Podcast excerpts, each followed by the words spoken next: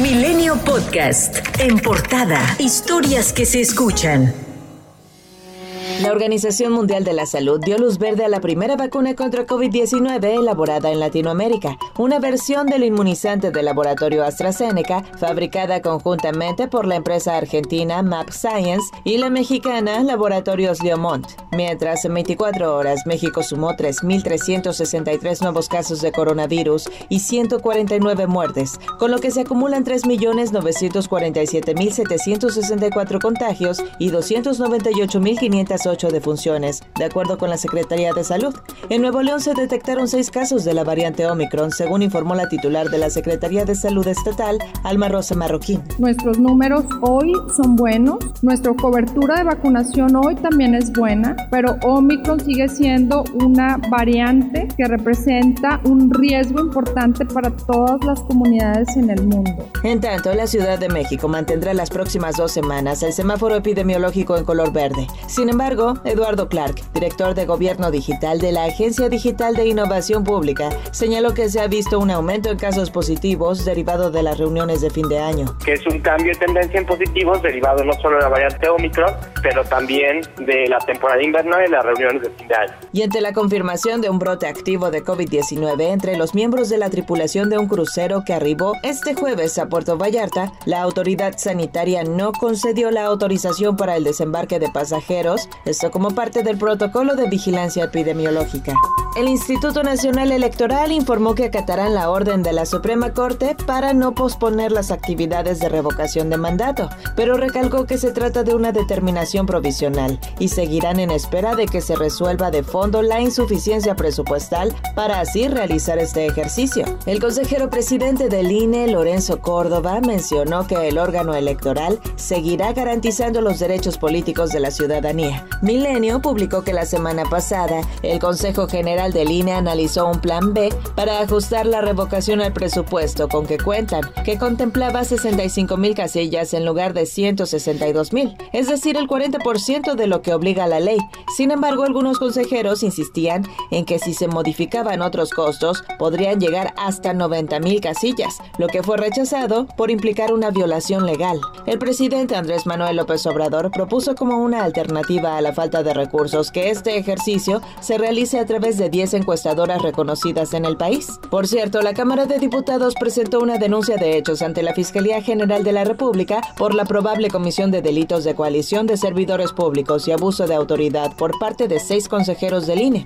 También entregó una queja ante el órgano interno de control del INE por probables irregularidades y faltas administrativas en las que supuestamente incurrieron algunos servidores públicos del organismo nacional autónomo. Movimiento Ciudadano rechazó la denuncia. La jefa de gobierno de la Ciudad de México México, Claudia Sheinbaum, afirmó que la noche del miércoles se enteró de que un juzgado en Argentina autorizó la extradición a México del empresario Carlos Ahumada y será la Fiscalía General de Justicia de la Ciudad de México que deberá brindar la información al respecto. Entonces no es algo de lo que yo esté pendiente o ni mucho menos. Y el empresario Carlos Ahumada Kurtz habló para Grupo Fórmula donde aseguró que regresará a México luego de que un juzgado nacional de Argentina autorizó su extradición por la posible comisión del delito del fraude de genérico del fuero común y advirtió tener información comprometedora de funcionarios del presidente López Obrador. Carlos Ahumada asegura no haber cometido ningún delito. No quiero hablar de Talía Laguna, oficial mayor actual de la Secretaría de Hacienda y Crédito Público. No quiero hablar de Laguna Basilio, jefa de compras actual de Pemex. No quiero hablar y dar información sobre Horacio Duarte, director general de aduanas. Y así puedo seguir son personas de hoy del más alto nivel y cercanas a José Manuel. Ya, por favor, déjenme, por favor, en paz.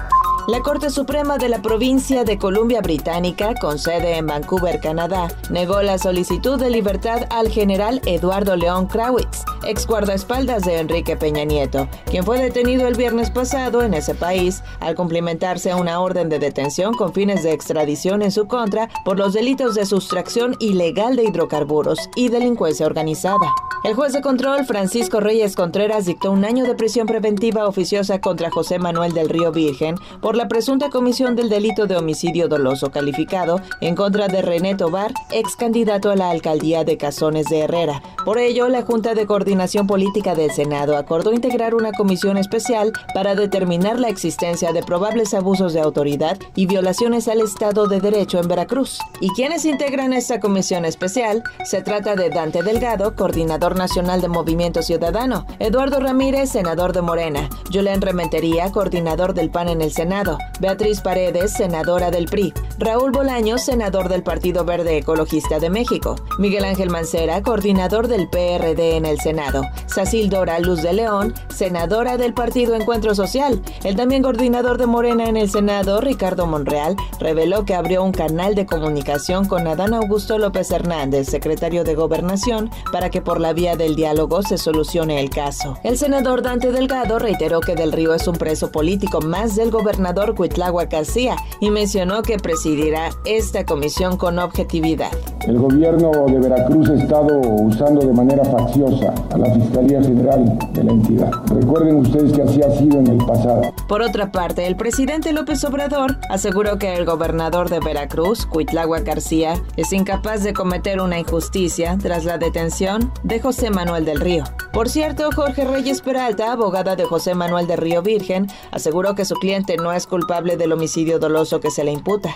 La Cancillería de Guatemala informó que por la vía terrestre retornaron 10 menores de edad no acompañados sobrevivientes del accidente del pasado 9 de diciembre en Chiapas, en el que 56 migrantes murieron. Fueron recibidos por personal de la Procuraduría General de la Nación y del Refugio de la Niñez. Estados Unidos consiguió reunir a 100 familias de migrantes que habían sido separadas al llegar a la frontera con México durante el mandato del expresidente Donald Trump. Esto lo informó el gobierno de su sucesor Joe Biden. Documentos judiciales cifran, sin embargo, en 5.500 los niños separados de sus padres migrantes. A partir del 1 de enero del 2022, los refrescos, cigarros y gasolinas costarán más respecto al precio que tienen actualmente debido a la actualización del impuesto en línea con el aumento de la inflación. Milenio Podcast.